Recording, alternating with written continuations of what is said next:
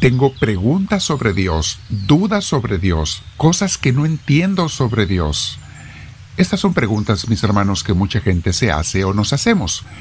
Y eso es lo normal, que tengamos todos los seres humanos muchas preguntas sobre Dios. Lo raro e imposible sería que no tuviéramos preguntas sobre el ser infinito. Eso sería lo raro e imposible. Muy bien, vamos a meditar sobre eso en este día, mis hermanos. Nos sirve para nuestro crecimiento espiritual, nuestras clases de formación teológica y vida espiritual en Misioneros del Amor de Dios. No se olviden de acompañarnos en persona a nuestras clases y celebraciones de la Santa Misa los domingos en Tustin, California. Encuentran más información en misionerosdelamordedios.org, direcciones, etc.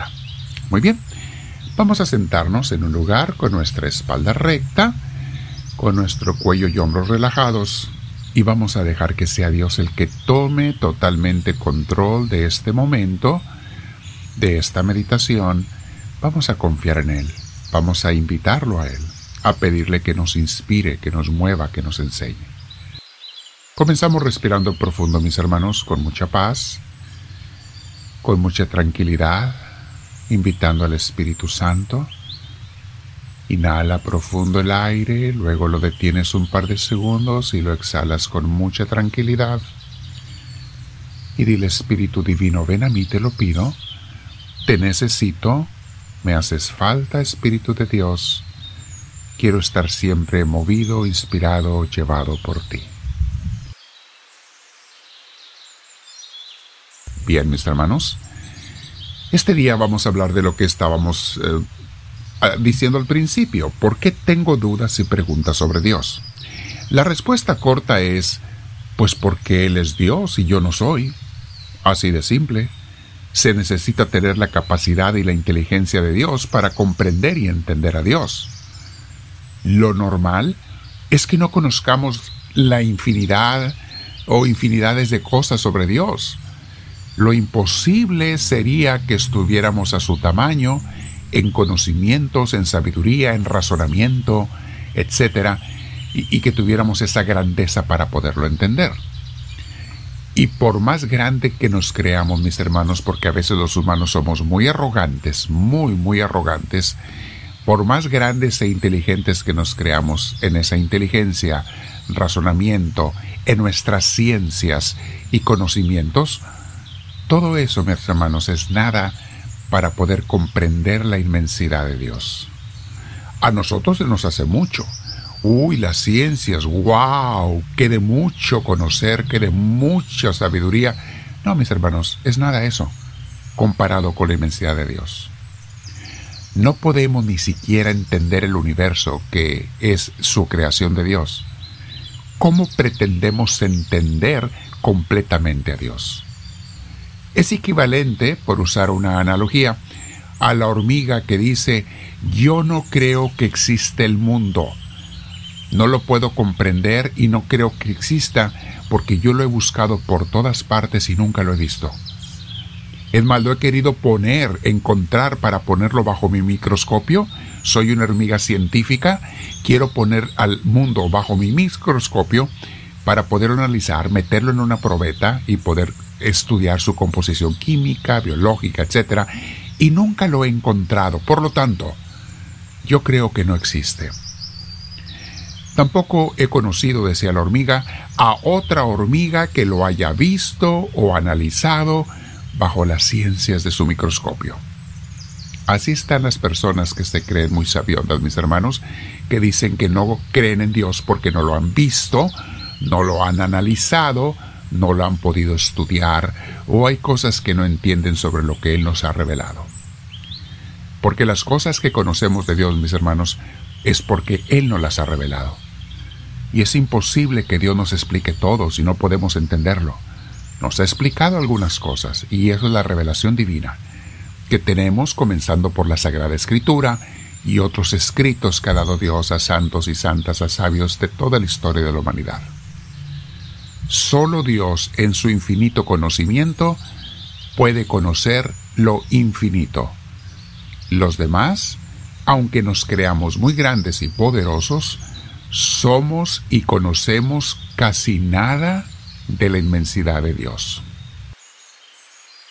Y escuchen estas frases, mis hermanos. A Dios se le puede conocer, pero no entender. Y conocer con el corazón, pero no con la razón. Lo podemos encontrar, pero no analizar.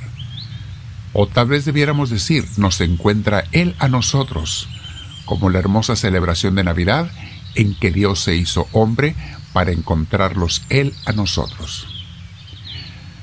Para los que tenemos fe, vamos a meditar citas bíblicas porque, entre otras cosas, mis hermanos, aunque pudieras comprender muchas cosas sobre Dios y razonar y se te pudiera comprobar lo que tú quieres comprobar, si no tienes fe, no vas a creer en Dios. Y la fe no es conocimientos, la fe es un encuentro real y presente con Dios y vivir con Él, obedecerlo a Él. La fe es un don. La fe la regala Dios. Si quieres tener fe, pídela. Bueno, para los que tenemos fe, mis hermanos, hay muchas palabras que Dios nos ha dado en su Biblia.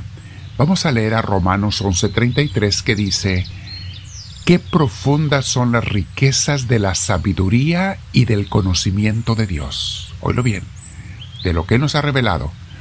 Qué profundas son las riquezas de la sabiduría y del conocimiento de Dios. Qué indescifrables sus juicios e impenetrables sus caminos. Ahí está lo que estamos meditando, mis hermanos. Indescifrables sus juicios e impenetrables sus caminos. Luego en Proverbios 4:11 dice, Yo te guío, le habla a sus hijos Dios, yo te guío por el camino de la sabiduría, te dirijo por sendas de rectitud. El que a Dios se atiene y con él se lleva, no será perdido, no será desviado, no será extraviado, porque Dios nos lleva, mis hermanos.